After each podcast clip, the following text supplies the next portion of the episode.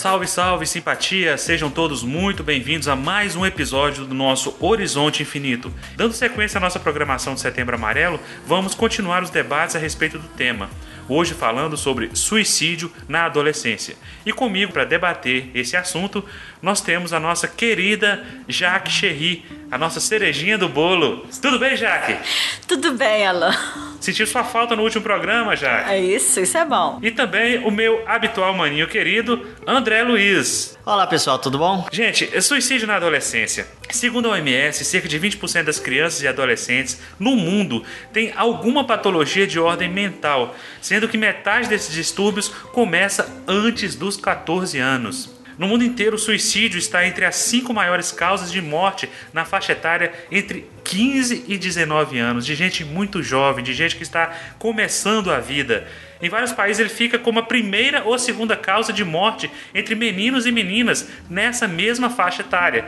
E no Brasil, segundo o mapa da violência em 2014, a taxa de suicídio entre jovens com idade entre 10 e 14 anos aumentou 40% no país nos últimos 10 anos. Um aumento de 40% em qualquer coisa é alarmante. Entre jovens com idade entre 15 e 19 anos, o crescimento foi de 33%, um terço. Meninos morrem muito mais de suicídio que as meninas, por usarem métodos violentos mais frequentemente que as meninas. O homem em si acaba tendo a solução muito mais definitiva do que as meninas. Até mesmo porque, por causa da violência que é habitual e do acesso que eles têm aos meios de cometerem o suicídio, ele acaba tendo muito mais sucesso do que as meninas. Nas últimas décadas, a proporção de meninos usando métodos violentos tem também aumentado significativamente. Outra coisa que nos dá aí um detalhe, nos manda um alerta para que talvez não seja só o lado dos meninos, temos também que nos preocupar com as meninas. E no caso das meninas, hoje nós começamos a perceber que essa pressão social que existe, a ditadura da felicidade, como alguns filósofos já, já andam comentando, a necessidade de ser feliz, porque quando você olha no Instagram, quando você olha no Facebook, tá todo mundo feliz, tá todo mundo alegre, e de repente você olha para sua vida e pensa, poxa, eu sou miserável, eu sou uma miserável, eu não consigo ter essa felicidade que todo mundo está tendo, eu não consigo estar na balada todos os dias. Então, aí agora entrando para o comportamento suicida, é, porque na verdade, é, segundo as pesquisas, todo suicida ele avisa, ele fala, não fica escondido, ele não consegue esconder, deixar de se expressar de alguma forma, com falas, com choro, de alguma maneira. Então, ter pensamentos suicidas uma vez ou outra não é anormal. Eles são parte do processo de desenvolvimento normal da passagem da infância para a adolescência. Porque, na verdade, essa passagem da infância para a adolescência, oh, gente, é realmente complicada mesmo. Porque os hormônios estão mudando estão se transformando. E é uma, é uma mudança de perspectiva de vida também. De tudo, né? Então a cabeça fica a mil. Eu lembro na, na minha adolescência como eu fiquei. Só que na minha época a gente não falava, não tinha, a, a, não tinha acesso aos pais, às mães para conversar, para falar. Hoje até que nessa parte mudou bem. Estudos com questionários mostram que mais da metade dos estudantes do ensino médio já tiveram pensamentos de suicídio. Isso é bastante comum. É, no, no, último programa que nós fizemos com o pastor Anderson Foley, ele usou uma imagem que cabe muito bem nisso aqui, que é uma imagem vindo de Agostinho de Hipona, que ele diz o seguinte, que você pode estar num quarto cheio de morcegos e não conseguir impedir que um morcego pouse na sua cabeça. Esse morcego é um mau pensamento, mas você tem sim condições de impedir que ele faça um ninho. Então, ter pensamentos suicidas, principalmente nessa idade da contestação, nessa idade das frustrações, nessa idade que você não consegue receber não, nessa idade que a dor ela aparece com muito mais pujança, porque o, o jovem, o adolescente, tudo para ele parece é que muito. É, é extremo. A dor é extrema, parece que terminou com a namorada, o mundo acabou, teve uma decepção na, na, na balada, não conseguiu ficar com ninguém, o mundo acabou e tudo é muito extremado. Mas isso é perfeitamente normal porque faz parte dos processos de aprendizado. Nós começamos aprendendo dessa forma. Agora, quando isso passa a ser persistente, aí sim nós temos um problema, começa a piscar a luz amarela e é hora de termos uma intervenção. É, pensamentos suicidas se tornam anormais quando a realização desses pensamentos parece ser a única solução dos problemas às crianças e os adolescentes. Em alguns casos, pode ser impossível determinar se a morte, por exemplo, por acidente de carro, afogamento, queda e overdose por drogas ilícitas, foi intencional ou não. O comportamento suicida do adolescente é, de modo geral, pouco notificado, porque muitas das mortes desse tipo são incorretamente classificadas como não intencionais ou acidentais fica difícil a notificação exatamente por esse motivo, por ser um período de atitudes extremas. Se você tem um, adolescente, ele não tem carteira, mas sabe dirigir, e de repente ele tenta, e vem um amigo, ele tem uma oportunidade, e vão para uma festa, e acontece uma, uma rejeição numa festa, a possibilidade de que essa criatura, esse menino ou essa menina, após essa rejeição, pegue esse carro e cometa uma loucura é daqui para ali. Esse acidente, na maioria das vezes, não é notificado como suicídio. Então, nesse caso, não entra para estatística entra como acidente comum de trânsito. Mas de repente pode ser mesmo, não? Como que vai saber se ele fez isso provocando a morte ou não? Mas é esse o problema. Muitas vezes o número que nós temos de suicídio, ele pode inclusive ser maior, porque há uma subnotificação. Você não consegue ver se realmente isso é parte de um suicídio ou não. Por exemplo, o adolescente pode pegar uma bicicleta que ele vai para a escola todos os dias e se enfiar embaixo de um caminhão, depois de uma grande dor, depois de uma grande é, decepção. E aí, como é que você sabe? Você não sabe, porque muitas vezes os pais nem sequer sabiam que aquele jovem estava passando por algum tipo de problema. Daí a necessidade de estarmos sempre de olho. E existem muitas estratégias de prevenção. E essas estratégias de prevenção que nós vamos colocar aqui é baseado, inclusive, no manual da OMS, Organização Mundial de Saúde, que foi emitido para todos os profissionais da educação da escola. E ele começa dizendo o seguinte: o fato de, em muitas regiões do, e países, a maioria dos adolescentes dessa idade frequentarem a escola, este parece ser um excelente local para desenvolvimento da prevenção. E é o mais lógico. Se você tem esses jovens, se eles estão em idade escolar, a forma que você tem de se aproximar de maneira mais efetiva deles é onde? É na escola. A melhor abordagem para a prevenção desse, do suicídio na escola é a elaboração de um trabalho em grupo, que envolva professores, que envolva médicos, enfermeiros, psicólogos, assistentes sociais e todo mundo trabalhando junto com a agente da comunidade para conscientizar. Todo o nosso trabalho que nós estamos fazendo aqui no nosso podcast é para conscientização, para prevenção, para que o ato de autoextermínio não venha a acontecer. Mas você acha que a escola, os professores têm condições de detectar isso?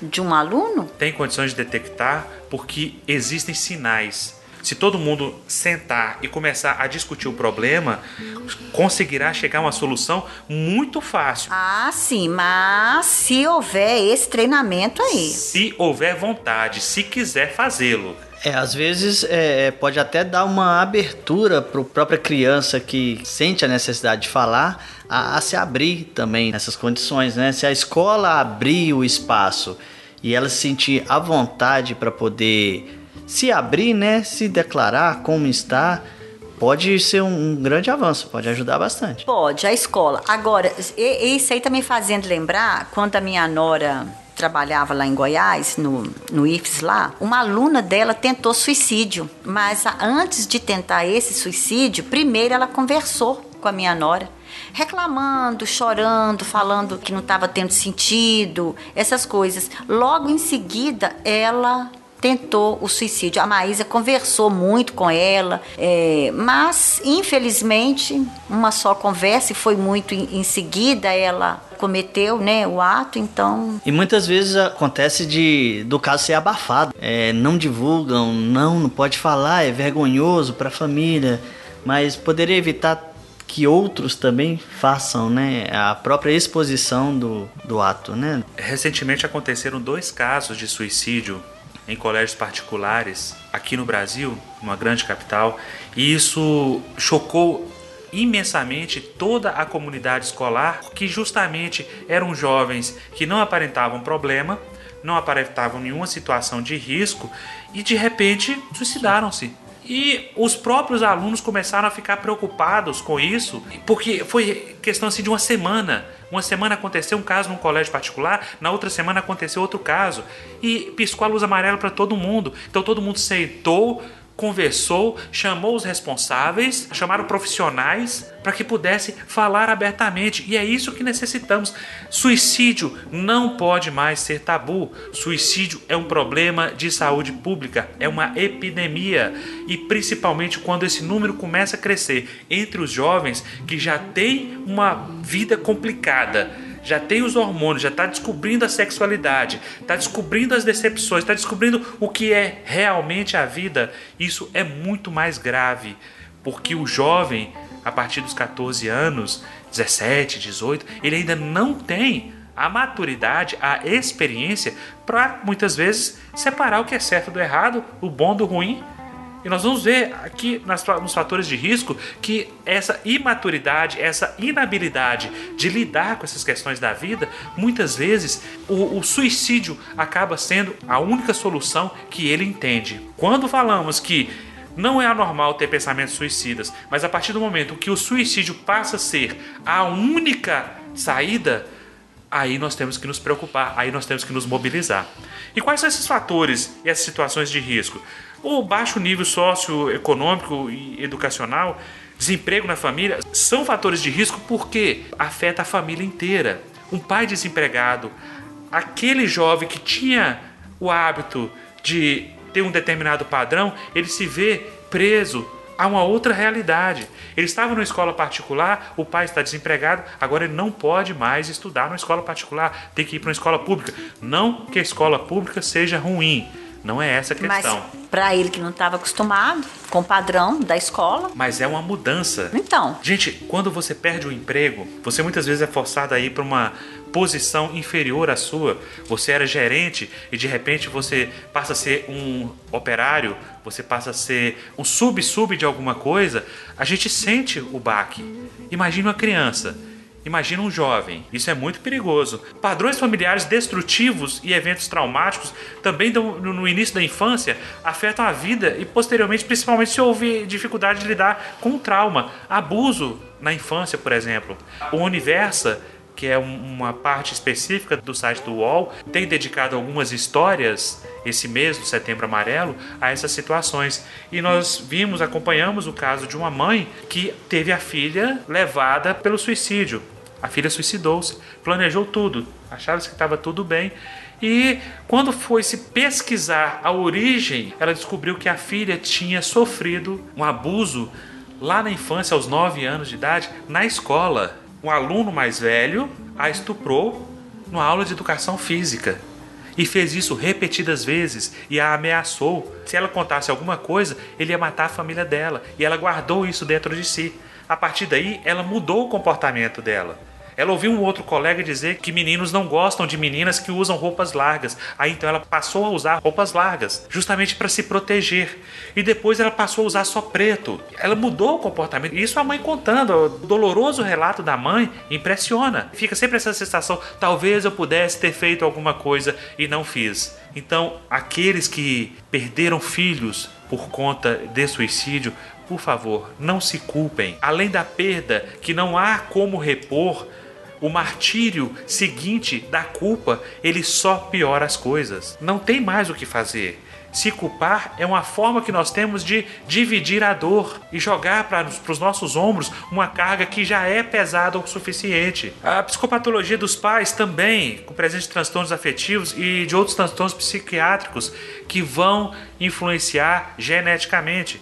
Abuso de álcool e outras substâncias ou comportamento antissocial na família Olha como o núcleo familiar é responsável muitas vezes por aquele comportamento. História de suicídio ou tentativas na família Por quê? Porque existe uma grande carga genética na história daquele grupo familiar que influencia e que aumenta as chances quando se tem alguém da família que sofre com depressão, a chance de que o seu filho tenha depressão, ela aumenta significativamente. Abuso e violência familiar, isso inclui abuso físico e sexual na infância.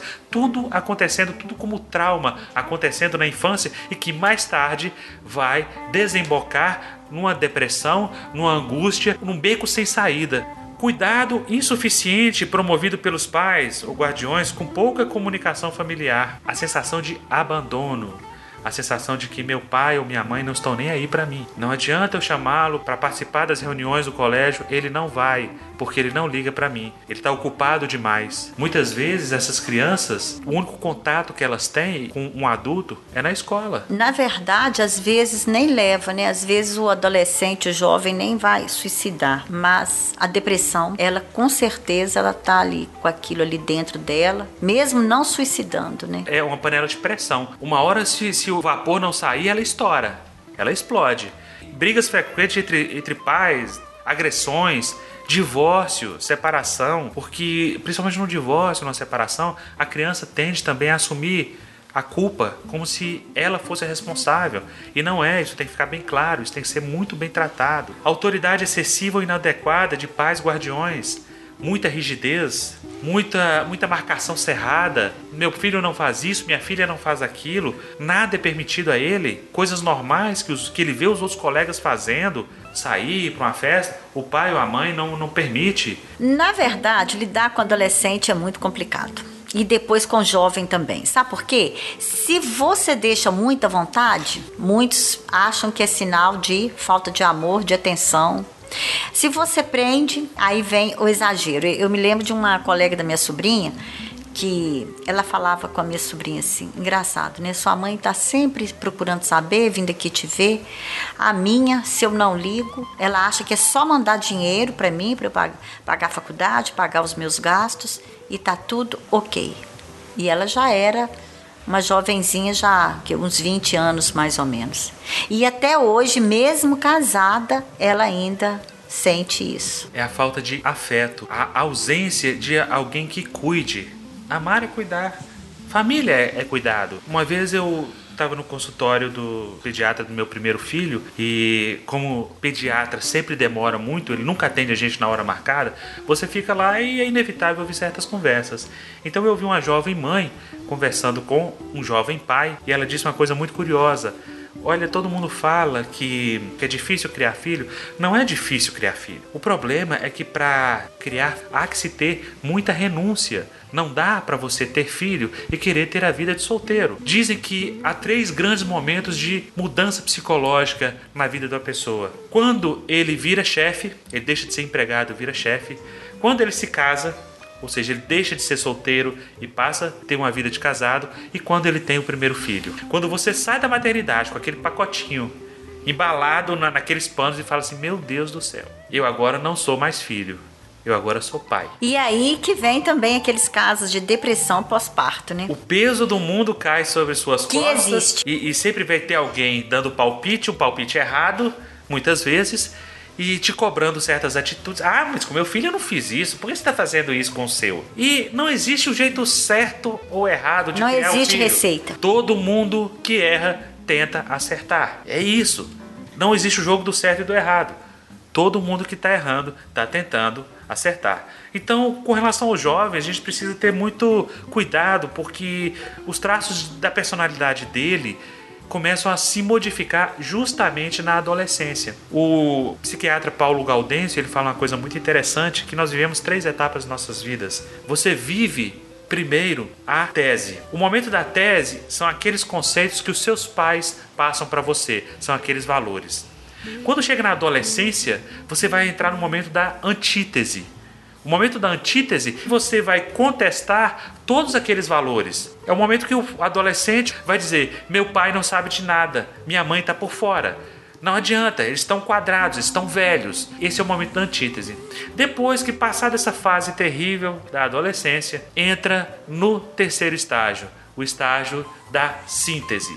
É quando a menina vira mãe, o menino vira pai, constitui uma família e começa a perceber que meu pai realmente estava certo, minha mãe realmente estava com a razão. É assim mesmo. Hoje eu consigo sentir o que minha mãe sentia e eu criticava tanto.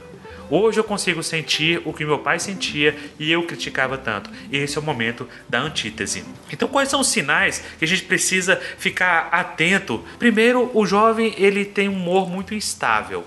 Acorda de manhã de mau humor, na hora do almoço tá mais ou menos, à tarde tá rindo e à noite tá chorando. Essas emoções elas são muito confusas e depende muito do ambiente. Por isso a gente acha, nossa, mas meu filho é tão rebelde, minha filha é tão rebelde. E você fala isso para outra pessoa, ela nem acredita. Ah, Juninho?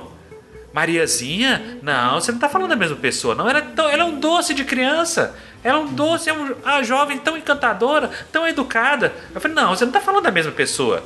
Essa não é minha filha. Minha filha aqui em casa é terrível. Meu filho aqui em casa é um tirano. Porque ele sabe onde ele pode extravasar. Por isso se diz muitas vezes que a criança perto dos pais é uma e longe dos pais é outra. Verdade. Porque a criança longe dos pais tende a ter um comportamento mais comedido, mais moderado. Quando os pais chegam, é a hora que ela vê eu estou segura. Agora eu posso ser quem eu sou. Aí começa as pirraças, começa as manhas, começa as, as birras porque agora tem quem me defenda. Se eu me comportar como eu queria, quem é que ia me defender? Com meu pai e minha mãe longe? Isso é uma coisa a se pensar. A mesma coisa pode estar acontecendo com os nossos jovens. No momento da formação da personalidade deles, eles não têm obrigação de ter nenhum tipo de verniz dentro de casa. E infelizmente, a primeira pessoa que ele direciona suas armas, o seu furor, é pai e mãe, é irmão, é família. Raiva e comportamento agressivo. Isso é, principalmente nos homens, é o momento que a testosterona está aflorando. Então essa agressividade, ela é natural, mas se ela for constante, é hora de pensar. Comportamento antissocial, o isolamento. Não quer sair, não quer saber de ninguém. Há uma pontinha de soberba, de orgulho nisso aí, porque ninguém é digno da minha presença, então eu vou me isolar. Comportamento manipulativo. Eles começam a perceber quais são os botões que eles precisam apertar, quais são as cordas que eles precisam puxar para que a máquina favoreça ele. Alta impulsividade. O jovem é extremamente impulsivo. Por isso que o jovem muitas vezes é encarado como uma pessoa inconsequente, porque ele não consegue segurar esses impulsos. Pensemos, gente, na nossa adolescência, né? Eu não sei quanto a vocês, mas a minha tá fresca na memória porque não faz muito tempo. Eu lembro como é que era, né? Eu lembro como eu era. Você lembra como que você era? Porque quem tem Alzheimer só lembra do passado. É, esse argumento aí eu, eu, eu fiquei vendido. Eu não, eu não, esperava, eu não me preparei para ele. O, o, o Traje Rigor tem uma música que fala justamente disso, né? Que o pai dele dá tudo que ele quer, a mãe dele trata ele com muito carinho e ele fala que não vai dar, assim não vai dar. Como é que eu vou ser alguém sem ter com quem me rebelar? Meus dois pais me tratam muito bem. O que é que você tem que não fala com ninguém? Meus dois pais me dão muito carinho. Então por que você se sente sempre tão sozinho? Não vai dar, assim não vai dar. Como é que eu vou crescer sem ter com quem me revoltar? Não vai dar, assim não vai dar. Pra eu amadurecer sem ter com quem me rebelar. Muitas vezes os nossos jovens recebem tudo. Quer tocar guitarra? Meu filho tá aqui um amplificador, tá aqui uma guitarra. Eu quero uh, jogar tênis, tá aqui a melhor raquete, tá aqui a melhor roupa, tá aqui o melhor instrutor. Então eles não têm muito motivo para atender a necessidade do impulso, a necessidade de buscar aquilo que eles desejam, porque tudo está em casa. Nós temos hoje na Fórmula 1 lá um piloto ruim, todo bate toda toda corrida e o pai dele só comprou uma equipe de Fórmula 1 e ele é o piloto, é o Stroll. Irritabilidade, o reizinho sempre irritado, nada tá bom para ele. Pensamento e padrões rígidos de enfrentamento de problemas. É aquilo que não tem meio termo, ou tá certo ou tá errado. Ele é inflexível, pouca habilidade para resolver problemas, não tem jogo de cintura tudo para eles é o fim da, da vida, fi- é a morte. Principalmente se não tiver um porto seguro nessa. Se não tiver com quem se apoiar. Perder o pai, perder a mãe. A, a gente tem o caso do jogador lá da seleção, depois da morte do, do pai dele, a carreira dele desandou totalmente. O Adriano, a carreira dele acabou. O pai morreu, era, era o porto seguro dele, era o companheiro dele. Desandou, entrou no álcool, engordou, não cuidou da carreira, tentou voltar, não conseguiu. Isso tudo assim, jovem, né? Era jogador 20, 20 e poucos anos, ainda jovem. Tinha tudo pela frente e jogou tudo pelo ralo. Não conseguiu lidar com a perda do pai. Isso aí entra em outro tópico, que é a dificuldade em aceitar a realidade. Não conseguem aceitar a- que aquela é a vida.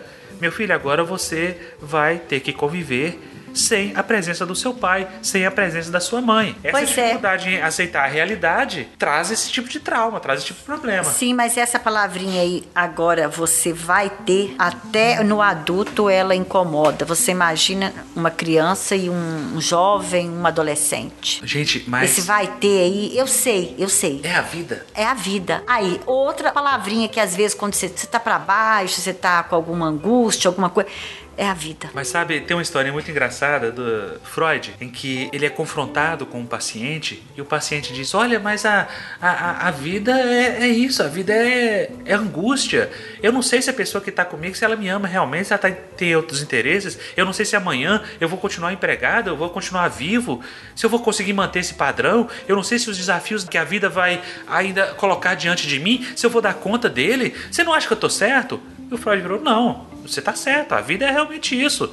Eu só não sei por que você tem que morrer por causa disso. Mas você há de convir que quando a pessoa está para baixo, no caso de uma depressão, vamos, já que nós estamos falando de adolescente, então vamos nos adolescentes. Isso não deve ser fácil, não. Mas nunca é fácil. Porque quando, ó, eu sempre falo que fazer dieta com a barriga cheia é fácil. Não, eu com- não, amanhã eu começo. Agora eu quero ver na hora que a barriga já tá vazia. Então, assim, quando a gente não tá vivendo, quando a gente não está com aquela depressão, porque sentir tristeza, sentir angústia, aqueles momentos para baixo, todo ser humano tem, acho que não importa a idade. Mas se falando da depressão, que, que muitas vezes leva a- a- ao suicídio, acho que não deve ser fácil, não. Mas olha, Jaque, a depressão, ela tá em outro departamento. Qual é o departamento da depressão? O departamento da depressão é quando começa a acontecer aquela tristeza, surgir aquela tristeza profunda, sem causa aparente. O problema da depressão é justamente esse, sem causa aparente. E ela não passa. Quando você sente uma tristeza por uma perda, por um luto, você vai trabalhando aquilo e vai enfrentando. Ela pode até desenvolver para o próximo estágio da depressão. Olha, ah, eu perdi minha mãe, eu perdi meu pai, eu tô na tristeza inconsolável. Para mim essa dor não vai passar nunca. Mas amanhã é outro dia e vai passando e vai passando até que a presença deles vire uma lembrança.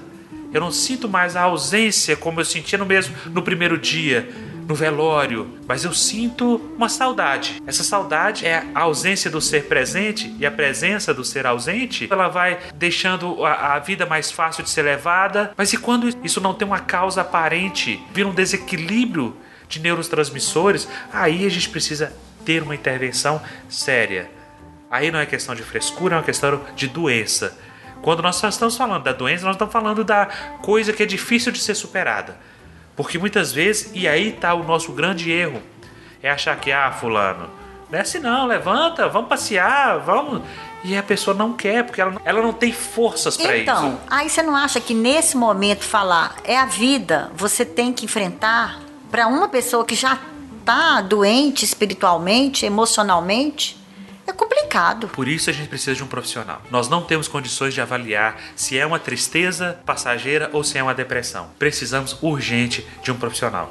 Porque muitas vezes o próprio profissional vai dizer: cá, qual é o histórico? Vai conversar. A terapia é a palavra em ação, é a investigação, é o ouvir, o entender e aí sim vem o diagnóstico. E isso não se faz com uma consulta, nem com duas. O profissional que na segunda consulta já dá o diagnóstico, você pode ficar com o pé atrás com relação a ele. Isso é um processo, porque a depressão ela tem várias causas, desde drogas, desde traumas da infância, desde uma, uma gravidez mal vivida, um- uma sensação de ausência. Muitas mães sentem falta da barriga.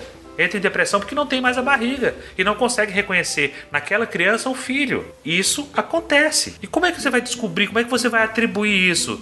Vai falar, não, fulana, você está imaginando coisas. Você tem que amar o seu filho quando ela não consegue amar aquela criatura, porque ela está doente. Isso é uma doença. Então você pode ter um, um raciocínio lógico com relação a isso, mas isso é, não é comum.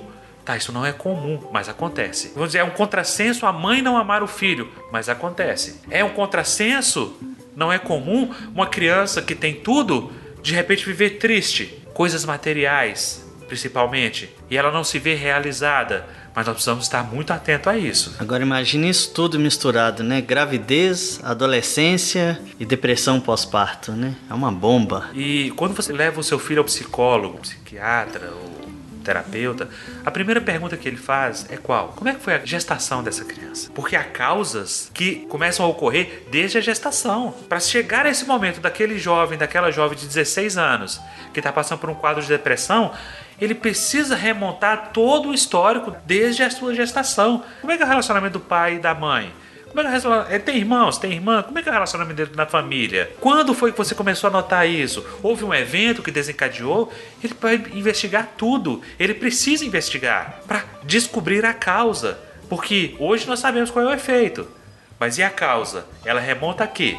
Qual foi o gatilho que disparou tudo isso? Então, transtornos psiquiátricos também são um dos grandes responsáveis por esse aumento de suicídio entre essas crianças, entre esses jovens. A depressão, que nós falamos aqui, é o principal. Esse comportamento de perfeccionismo é perigoso também? Tem que prestar atenção naquela criança, naquele adolescente que é muito. Perfeccionista. Esse perfeccionismo pode estar aliado à frustração também? O perfeccionismo em que sentido? Ele está insatisfeito com tudo. E a cobrança que ele tem dele mesmo é muito grande. O perfeccionismo, na verdade, é o agente inicial de toda a síndrome do pânico. Todo mundo que se cobra demais, todo mundo que exige demais de si mesmo, mais do que ele suporta carregar, está fadado a desenvolver algum tipo de distúrbio. Ah, mas isso é, é tão fora de, da realidade, é tão fora do, do, do senso. Como isso pode acontecer? Você querer ser mais do que você suporta ser, chega um momento que você não aguenta mais. Chega um momento que você tem um choque de realidade e percebe: eu vou fazer o que da minha vida? Eu não consigo ser bom em nada, porque exigiu demais. Não aceita o fracasso, não aceita a derrota. Gente, a vida ela é feita de momentos felizes, mas a maioria das vezes é de momentos difíceis, de momentos tristes. Quando a criança não consegue sair dali sozinha, é o nosso dever como pais interferir, mas nós não estamos nos comunicando com os nossos filhos. Nós criamos um aparelho chamado de aborrecência, um nome extremamente pejorativo que nos afasta deles. Nós já somos afastados porque nós somos dinossauros diante deles. Pensa, gente, essa geração que hoje nasceu na internet, nós acompanhamos o desenvolvimento, nós já enviamos carta pelo correio, já compramos selo, nós já recebemos ligação de telefone fixo. Ai, que era maravilhoso. Chegava Natal, aquelas cartas que chegavam, aqueles cartões, né, de Natal enviados pelo, pela família, pelos amigos. Gente, aquilo era muito bom. Hoje chega tudo no zap. Olha que gostoso. Mas não, não tem a mesma a, a, a, a mesma sensibilidade, aquela coisa gostosa. A, André, você não viveu isso, é por isso que você está indo pelo WhatsApp. Se você tivesse vivido, você ia ver como que é bom. Segundo Eliane Brum, que eu já comentei aqui e é uma das dos textos que eu mais sinto prazer em ler, porque ela fala coisas muito pontuais e que nos fazem pensar. Ela coloca a seguinte questão: Nós vivemos uma espécie de esquina histórica.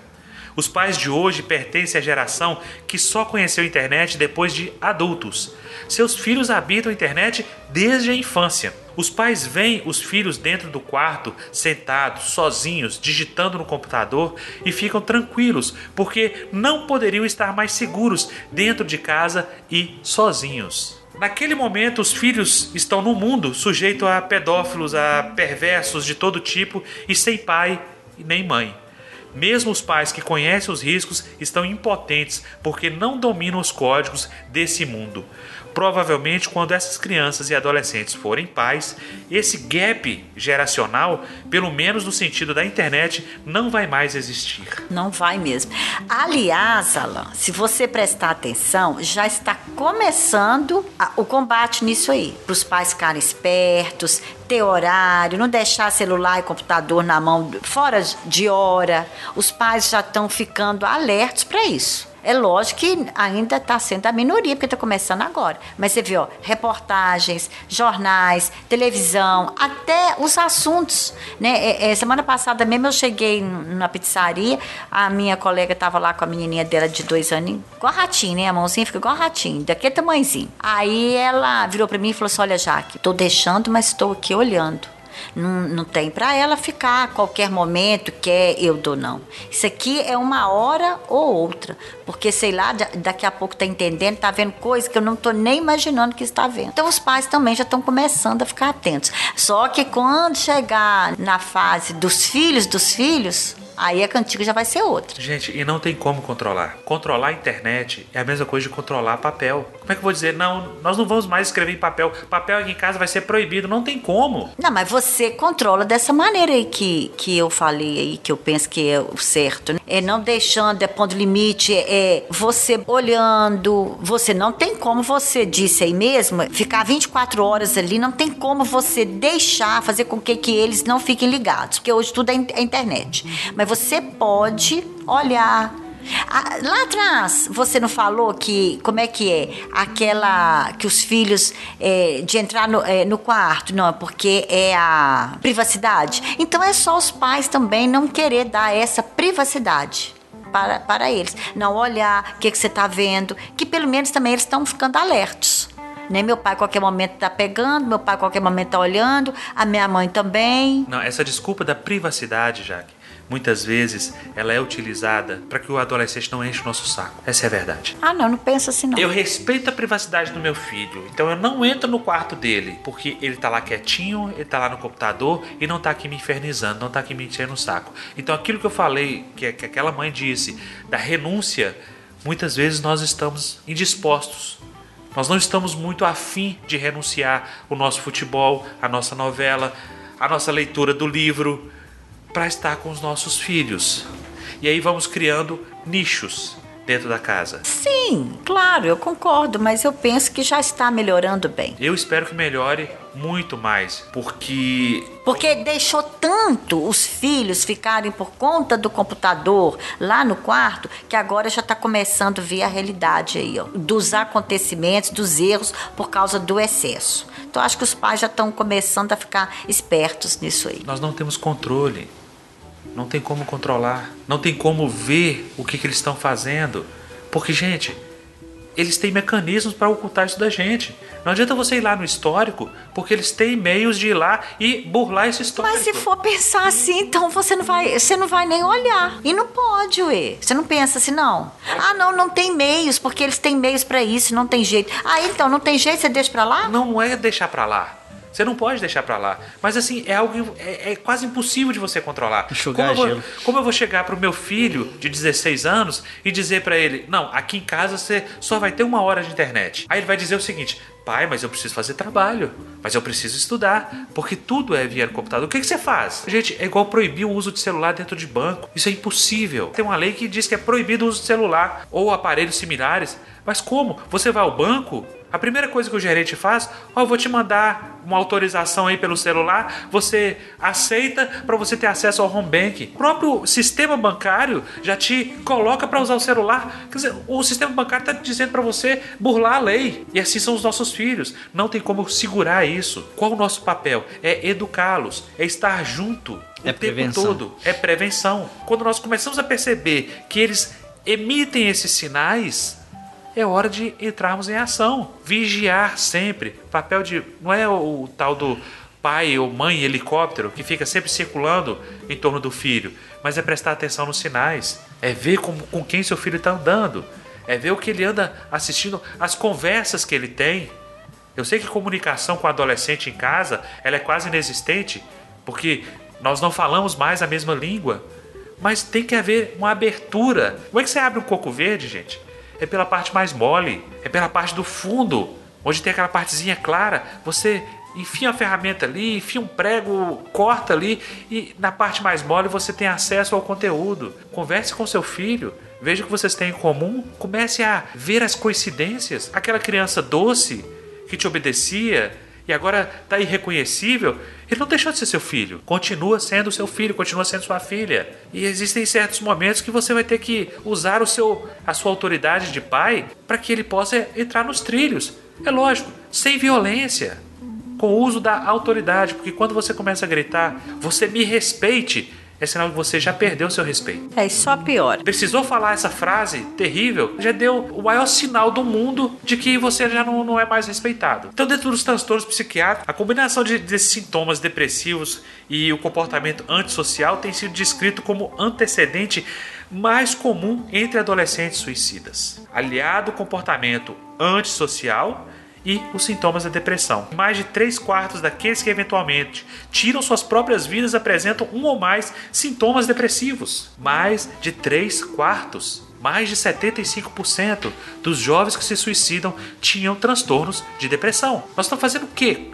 Que a gente não está percebendo isso.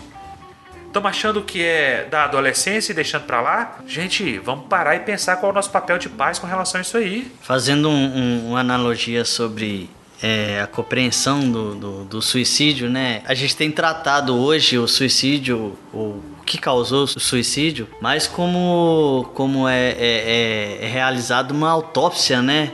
Você vai descobrir a causa com o paciente já morto. Então, o, o, o suicídio ele tem que ser tratado com prevenção. Então, é, é desde o início, com a, atento aos sinais e tudo. Porque se deixar, você descobrir a causa depois de acontecido, é tarde. Então, não assim. resolve. Não resolve. Então, você descobrir por que o seu filho se matou, é sinal que já, já é tarde, né? Então, é melhor ficar atento aos, aos sinais dele, né? Se trancar, se fechar. É, mudança de repentina de humor, tá alegre demais, tá triste demais, ou a bipolaridade. Então, assim, tem que observar, tem que ficar de antena ligada o tempo todo. A dor de cabeça, dor no estômago, dor nas pernas, no peito, tudo são, pode são, ser sintomas depressivos. São sintomas muito comumente queixados por eles que são indicativos de depressão. Agora, como é que eu vou prestar atenção nisso? Se o meu filho está o dia inteiro trancado no quarto, e longe, no computador. E longe. Longe de mim. Como é que eu vou, vou, vou saber disso? Então é hora de nós, pais, assumimos as nossas responsabilidades, assumimos a necessidade que nós temos de dar conta do recado. Gente, olha, todo mundo já passou por isso. Pode ter sido uma época diferente, pode ter sido agora, pode ter sido há muito tempo atrás, mas todo mundo já passou por isso. E todo mundo se lembra. Sabe qual a melhor coisa da adolescência? Ela passa. Aquelas indefinições, aquelas indecisões, até quanto à sua sexualidade. Até isso passa também. Sabe o que eu já percebi? Que na verdade a depressão há uns anos atrás eu pensava que ela só te deixava simplesmente só triste, ou então não querendo nada, se isolar. Mas é, para outro lado eu descobri que ela te deixa muito agressivo. Normalmente a pessoa junto da, da angústia, ela também ela fica muito agressiva. Ela fica agressiva porque ela se sente incompreendida. É, é mal-humorada, dá má resposta, à toa, à toa e é interessante. Por isso é, que depressão é considerada um transtorno do humor. A agressividade, a tristeza, são, são emoções que afloram e que a gente não consegue controlar, não consegue prever. E quem está de fora, mesmo inconscientemente, mesmo com toda a vontade de ajudar, mesmo com toda a vontade de que a pessoa saia daquilo ali, ela acaba atrapalhando porque ela não compreende. Por mais que ela tente, ela não entende por que, que aquela pessoinha que tem tudo, não tem motivo nenhum para tristeza, não tem motivo nenhum para estar chorando, de repente está triste e está chorando. Tem um emprego, tem uma casa, os pais amam, tem comida, tem computador, tem celular, tem videogame, tem a roupa que quer, tem a maquiagem que quer e de repente só quer vestir preto e de repente não, não se cuida mais. Um dos primeiros sinais é esse. a falta de cuidado com o corpo. Aqui, me diz uma coisa, a ansiedade aqui, ela é um sinal de depressão ou ela leva à depressão? Que estudos comprovam que todo depressivo 5, 10 anos antes foi um ansioso. O quadro de ansiedade muito facilmente desenvolve Mas a não é depressão. A maioria. Porque não é uma ciência exata. A psicanálise não é uma ciência exata. A psiquiatria não é uma ciência exata. Pode acontecer, mas pode não acontecer. A maioria dos indivíduos, isso foi observado. Então, todo depressivo foi um ansioso em algum momento da sua vida. Como esses processos se desencadeiam, a ciência ainda está procurando estudar, Mas, mas não é recíproco a questão, né? Não é todo ansioso será um depressivo, é o contrário, né? Todo depressivo foi um ansioso. Não quer dizer que todo ansioso, Ansioso. vai ser vai desenvolver Isso. para depressão. Aham. Mas a maioria, e não dá para dizer também que todo depressivo, mas a maioria que hoje tem um quadro de depressão, Foi voltando 5 anos antes, 10 anos antes, foi alguém que estava com quadro de ansiedade. Gente, tudo é- são doenças tratáveis. O que é ansiedade patológica? A ansiedade, quando você tem um evento, tem uma prova para fazer, você tem um encontro com a menina que você gosta, o menino que você tá afim, você tem uma entrevista de emprego. Na noite anterior você não dorme direito, você não come direito. Mas passado o evento, encontrei com o rapaz, encontrei com a menina, fiz a entrevista de emprego, fiz a prova, aquilo passa. A ansiedade patológica não passa, porque a pessoa ansiosa, ela está sempre vivendo um tempo à frente do dela. Ah, tá. Então tem essa diferença aí, então. Não quer dizer que, por exemplo, a pessoa tá ali, uma criança tá se preparando ali para uma brincadeira, para uma, uma provinha de escola, ela fica naquela ansiedade ali. Não quer dizer que aquilo seja ruim. Aquilo é natural. Natural. Natural. O que não é natural é a, a que- a- a- o- no decorrer do tempo, né, a criança continuar com aquela ansiedade. Porque aí acaba aquela, mas vem outra. Você sabe o que é o comportamento ansioso? É terminar o almoço de domingo e falar: o que, que nós vamos comer no domingo que vem? Isso é um ansioso. Essa é a pessoa que ela não para e ela vai passar a semana inteira se martirizando. O que, que eu vou fazer? Eu não sei. Não me falaram o que, que eu tinha para fazer. E ela começa a fazer esse jogo dentro da cabecinha dela o tempo inteiro. Gente, e é óbvio que isso traz consequências pro corpo. Mesmo sendo uma coisinha boba, né? Porque sendo uma realmente coisa é bobo, mas é real, gente. Eu posso falar que eu tenho lá em casa. A minha mãe. A minha também é assim. A minha também é desse jeito. Ela fala que ela morre de preocupação. Preocupa com tudo. É, preocupa com tudo. Enquanto ela me fala, e aí, meu filho, como é que você tá? Eu então, tá tudo bem. Ah, se tiver ruim também você não vai falar, né? Eu não vou falar não, porque eu sei que a senhora é neurótica, então não vou falar. Eu fico na minha. Pode ser a dor que for, porque ela vai se preocupar de qualquer jeito, então não adianta. As garotas deprimidas têm tendências fortes de abandono, se tornam quietas, sem esperança e inativas. As meninas sentem-se abandonadas e elas ficam quietas, apáticas. Elas se recolhem e é preciso estar atento a isso. Os garotos deprimidos tendem a apresentar comportamento agressivo e inadequado. Junta com os hormônios, que nem sempre é hormônio, né? mas ele dá aquele, aquele upgrade, dá aquela força, e essa agressividade pode levar à solidão, que é isoladamente um fator de risco para o comportamento suicida. Gente, e por que, que a, agressividade leva à solidão? Porque quem quer ficar perto de uma pessoa agressiva? Quem quer ficar perto de uma pessoa desagradável? Ele tende a se isolar ou a ser isolado, mas ele não consegue lidar com isso. Muitas vezes ele quer controlar os seus impulsos. Ele não queria ter falado aquilo que ele falou. Ele não queria ter xingado como ele, como ele xingou aquela hora. Mas ele fez. E ele se martiriza por isso. Porque ele vê que ele não consegue controlar. Abuso de álcool e drogas. Muitos abusos começam a aparecer exatamente na adolescência. Quando nós falamos em abuso de álcool e abuso de drogas, estará sempre relacionado a fugas psicológicas. A tentativa de preencher um vazio interior, que pode ser a ausência de pai, a ausência de mãe, a insatisfação com a vida, pode ser tudo aquilo que nós já falamos anteriormente, e ele busca o que? A alternativa da Das droga. drogas. Porque a droga vai dar aquele instante de felicidade que ele tanto procura.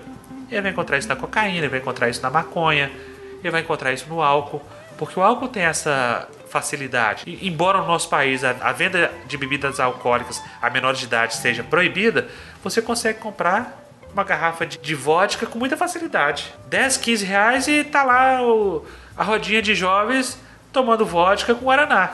Ou sei lá o que que eles tomam aquilo, que é uma porcaria. Que tipo de substância você compra com 15 reais? E aí, essa fuga desenfreada vai causar uma dependência e essa dependência vai evoluir mais tarde na necessidade dele de procurar coisas muito mais pesadas. O AA tá cheio de gente que começou assim. Começou na infância. O pai dando a cachaça, o pai dando a cerveja, provocando isso nele. Do hábito pro vício é um pulo. Esse abuso ele tende a se tornar constante à medida que ele não consegue conservar em si a força para lutar, a força para enfrentar os problemas. Então aparece a fuga, aparece a muleta psicológica. Transtornos alimentares. Cerca de 1 a 2% das adolescentes femininas sofrem de anorexia ou bulimia. É a busca do corpo perfeito. É a busca do padrão de beleza que é divulgado pelas mídias, pela indústria da moda, pelas modelos, pela TV. Você hoje pode achar que isso é bobagem, mas para a cabeça de um jovem em formação, isso é muito importante para ele. Engraçado que eu até me surpreendi com, com os dados aí a respeito do suicídio dos adolescentes, os meninos, ser maior que o das meninas. Eu achava que era o contrário. Justamente por causa dessa pressão, né? Pressão por corpo, por estética, por coisa. Eu sinto que as meninas são muito mais pressionadas pelo, pela sociedade, pelo núcleo delas, do que os meninos. Até estranhei o resultado. E ela, quando ela não consegue atingir esse padrão, ela é excluída. Sim, por isso que eu estranhei. O, as meninas ser um número menor. O bullying acontece justamente por isso. A pessoa está fora do padrão aceitável para aquele grupo social. Então as meninas anoréticas é, muito frequentemente também sofrem de depressão. Não conseguem atingir o padrão que ela deseja, é óbvio. Vai em algum momento explodir. O risco de suicídio entre meninas anoréticas é, em geral, 20 vezes maior que da população jovem. Se a sua filha está dando sinais de que ela come e corre para o banheiro, fique ligado. Ela pode estar enfiando o dedo na garganta e jogando toda a comida fora no vaso. E anorexia é doença e tratável. Procure um profissional, porque ter a sua felicidade atrelada ao corpo perfeito, muitas vezes para certas pessoas não tem nada demais, mas para aqueles que não conseguem e parte para o exagero, já começa a ser preocupante, porque você dali para um suicídio, porque eles não têm resistência à frustração, é um pulo. Transtornos psicóticos, apesar de poucas crianças e adolescentes apresentarem uma forma severa de transtorno psiquiátrico, como esquizofrenia ou transtorno afetivo bipolar, o risco de suicídio é muito alto entre os afetados. Embora não seja um número muito grande, mas todos aqueles que têm, a chance de descambar para o suicídio é alta. A maioria dos jovens psicóticos é caracterizada por apresentar vários fatores de risco, como problemas com bebida, fumo excessivo e abuso de drogas. Prévias de tentativa de suicídio, históricos de uma única tentativa de suicídio ou tentativas recorrentes com ou sem os transtornos psiquiátricos mencionados, é importante fator de risco para o comportamento suicida. Se o jovem apresentou um desses sintomas de depressão, de transtorno alimentar, de ansiedade, ou se ele não apresentou, com ou sem esses transtornos, se ele fez uma tentativa, é hora de piscar a luz amarela e todo mundo chegar. É escola, é pais, são os amigos e tentar ajudar. Tem aquela automutilação também, né? Muitos adolescentes se cortam, né? Cortam o braço, coisa, mas não pra se matar, mas não sei, é uma fuga, não é sei só do pra, que. só pra mutilar mesmo. É, eu não sei. A, a busca do alívio da dor, essa é a verdade. Eu tô passando por uma angústia.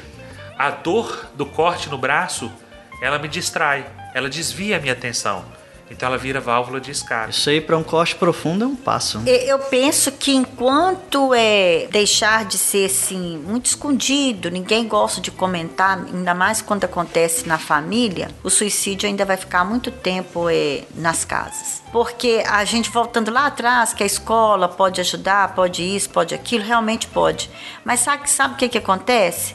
É, a família é a primeira a tapar o sol com a peneira, a não manifestar, a não comentar. Aí muitas vezes o professor, que às vezes até percebe, ele não tem nem como assim ficar agindo, porque a mãe, se for falar, não, o pai é a mesma coisa. Então eu acho que essas mudanças aí tem, vai ter que começar sendo dentro de casa mesmo. Parar de ser um tabu, porque vai ser mais fácil para a sociedade, para a escola, se a escola realmente quiser ajudar. Os sinais que levam o professor a chamar os pais, ele- eles são muito, muito fortes, são muito evidentes. Nós precisamos entender nossos pais quando somos chamados a uma situação dessa, em que um professor, um coordenador, um supervisor, um orientador escolar chega e diz: Olha, o que está acontecendo com o Joãozinho? O que está acontecendo com a Mariazinha? Ela era assim e agora está desse jeito. A abordagem ela precisa ser muito cuidadosa, muito criteriosa. E se por um acaso essa abordagem não for com cuidado, não se sinta ameaçado por isso. Procure ajuda. Mas você sabe que a família é um bicho complicado. Família não aceita certas situações e já teve novelas da Globo que retratou essa situação até no mundo das drogas muito bem. No mundo das drogas, no mundo da criança, do adolescente que tem al- alguma deficiência emocional, então, e não aceita. A mãe e o pai logo falam: ah, isso é professor que não tem o que fazer, isso não é assim não. Eles sempre acham que o professor está exagerando. Isso é culpa do- da nossa ausência. Nós nos posicionamos no meio de duas gerações. A geração dos meus pais, em que eram extremamente repressores, eu não podia fazer nada, e agora a geração do meu filho, em que eu permito que ele faça tudo, porque eu não quero que isso se repita. Nesse momento, há a grande ruptura. Quando eu cerco meu filho de cuidados excessivos, que muitas vezes o meu pai, no seu rigor, não permitia nem que chegasse a esse ponto, nós estamos prejudicando os nossos filhos. É o erro mais infantil na criação dos filhos é achar que, como eu não tive isso, eu vou dar para ele tudo para ele não precisar se esforçar. Quando acontece isso, nós começamos a criar os tiranos dentro de casa. Nós começamos a criar os reizinhos, as rainhazinhas, justamente porque nós erramos feio, pisamos feio na bola. Nós esquecemos que o que eu sou hoje é o reflexo de tudo aquilo que eu passei. Todas as privações, todas as necessidades, todas as vezes que o meu pai me proibiu de ir uma festa, tudo aquilo contribuiu para a formação do meu caráter. E de repente, quando o professor me chama, porque ele vê um comportamento diferente no meu filho, eu vou achar que ele está errado e quem está certo é o meu filho. Que o professor não conhece o meu filho como eu conheço, por orgulho, por vaidade besta. Gente, nós vamos perder os nossos filhos. Nós estamos perdendo os nossos filhos.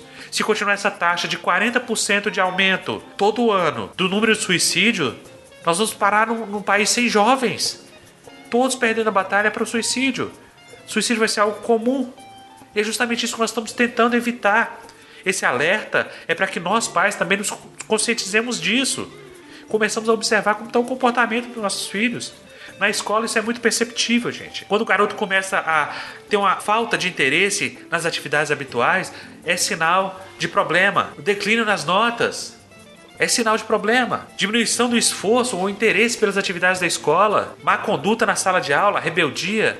Não era assim. Há seis meses atrás ele era uma criança doce, era um jovem amável, e agora está esse poço de ignorância, faltas não explicadas ou repetidas, ficar matando aula. Você sabe disso, pai? Você sabe disso, mãe? Que o seu filho não está indo à escola? Onde é que ele está indo? Me lembro muito bem de, há um tempo atrás, de uma promotora em que o filho dela foi pego matando aula para tomar vodka com os colegas e ela deixou que o filho dela fosse preso, fosse usado o rigor da lei. E eu recebi a denúncia e fui fazer o flagrante e encontrei adolescentes nessa situação.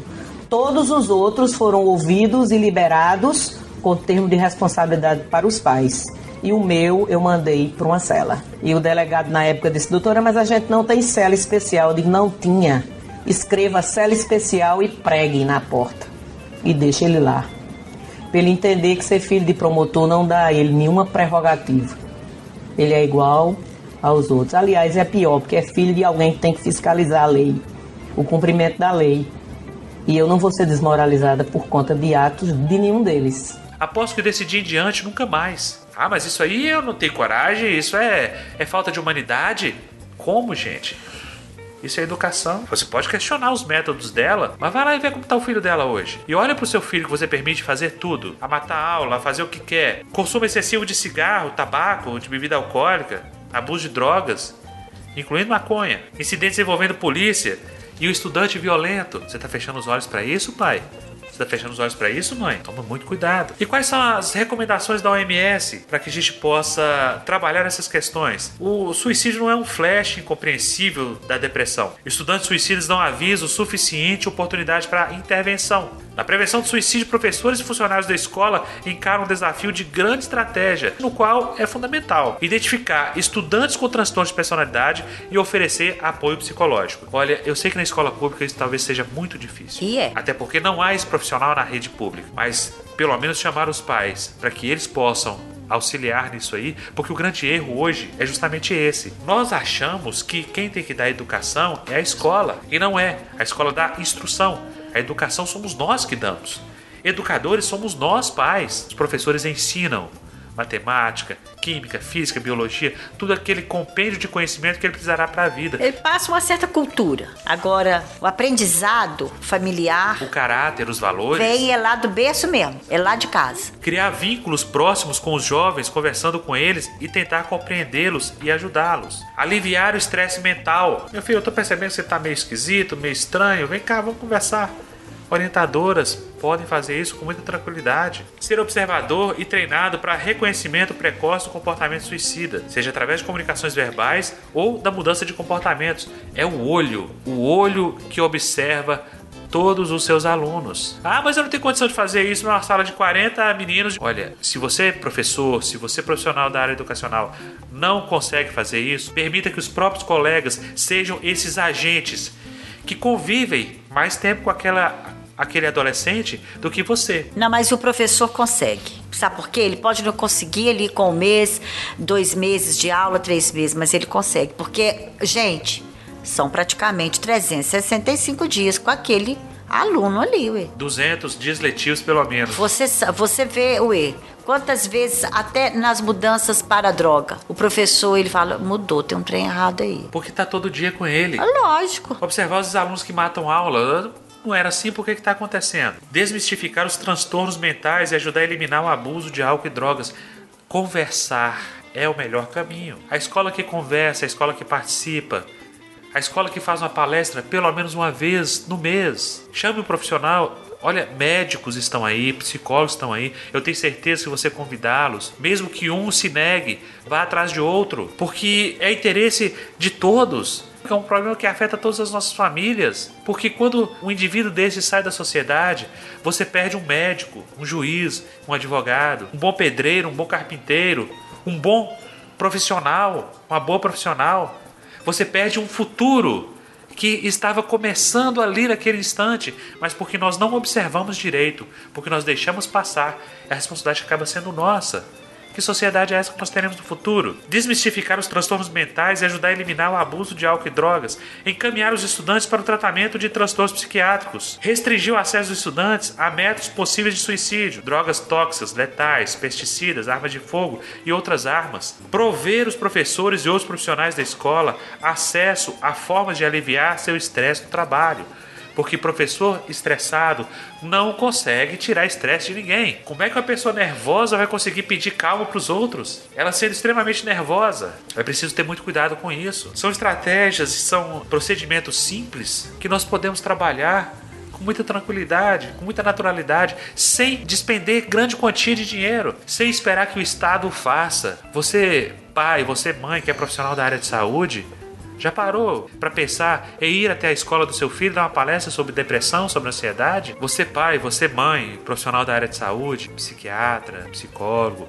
médico, enfermeiro, já parou para pensar em tirar uma hora do seu dia e ir até a escola do seu filho fazer uma palestra, falar sobre os problemas da sexualidade, falar sobre os problemas do abuso de drogas, os problemas da depressão, da ansiedade? Já parou para pensar nisso? Que a responsabilidade também é nossa? falar sobre ética, falar sobre coisas da vida, sem dar a ideia de o sábio que vai ali e vai numa posição superior dizer aos outros como viver, mas alertar, ter uma conversa, uma oficina Não precisa ser uma palestra, sentar na sala de aula, fazer um círculo. Eles gostam muito disso, porque você fica igual, no mesmo patamar deles. Faz um círculo e vai conversar. Vai fazer uma terapia em grupo. Pelo menos uma vez no mês ter um momento em que você possa trabalhar essas questões, para que a gente amanhã não tenha que se lamentar, não tenha que reclamar da saudade, porque esse vazio deixado por esse jovem, ele jamais será preenchido por coisa alguma. Nada vai conseguir suprir a falta de um filho. É uma dor tão grande que nem nome tem. Quando você perde a mãe, perde o pai, você fica órfão. Quando você perde o cônjuge, a esposa, o esposo, você fica viúvo. Quando você perde o filho, não tem nome para isso. Então pensemos nisso, trabalhando junto, todos, na prevenção do suicídio, no combate a essa chaga, a esse mal que assola a nossa sociedade, assola o nosso país, acontece com o vizinho. E cuidado, pode acontecer na nossa própria casa. Esse é o recado nosso nesse podcast de hoje. Esperamos que o ouvinte que esteja nesse instante nos acompanhando possa refletir profundamente, possa olhar ao redor do que está acontecendo em sua própria casa, no seu próprio lar. Dá uma espiadinha no quarto do seu filho, veja como ele está. Colo. Quem é que não gosta de colo? Quem não gosta de cafuné? Quem não gosta de afeto, de afago? de abraço, mesmo que eles te, ah, pai, chega pra lá, você tá muito chato. Ah, mãe, não, não quero isso não. Mesmo que ele fale com a, a voz, mas o corpo dele pede, porque carinho é muito bom. Não há rebeldia que resista a um beijo, não há agressividade que resista a um abraço, a um colo de mãe, a um colo de pai. Pensemos nisso, meus amigos. Horizonte Finito, podcast. Se você tem alguma dúvida, manda um e-mail pra gente. Entre no nosso site www.horizontefinito.com.br. O nosso e-mail podcast@horizontefinito.com.br. Manda sua sugestão, o que você achou do programa, quais são as dúvidas. Ficamos por aqui. Espero que vocês tenham gostado e até a próxima. Até mais. Até mais, se Deus quiser.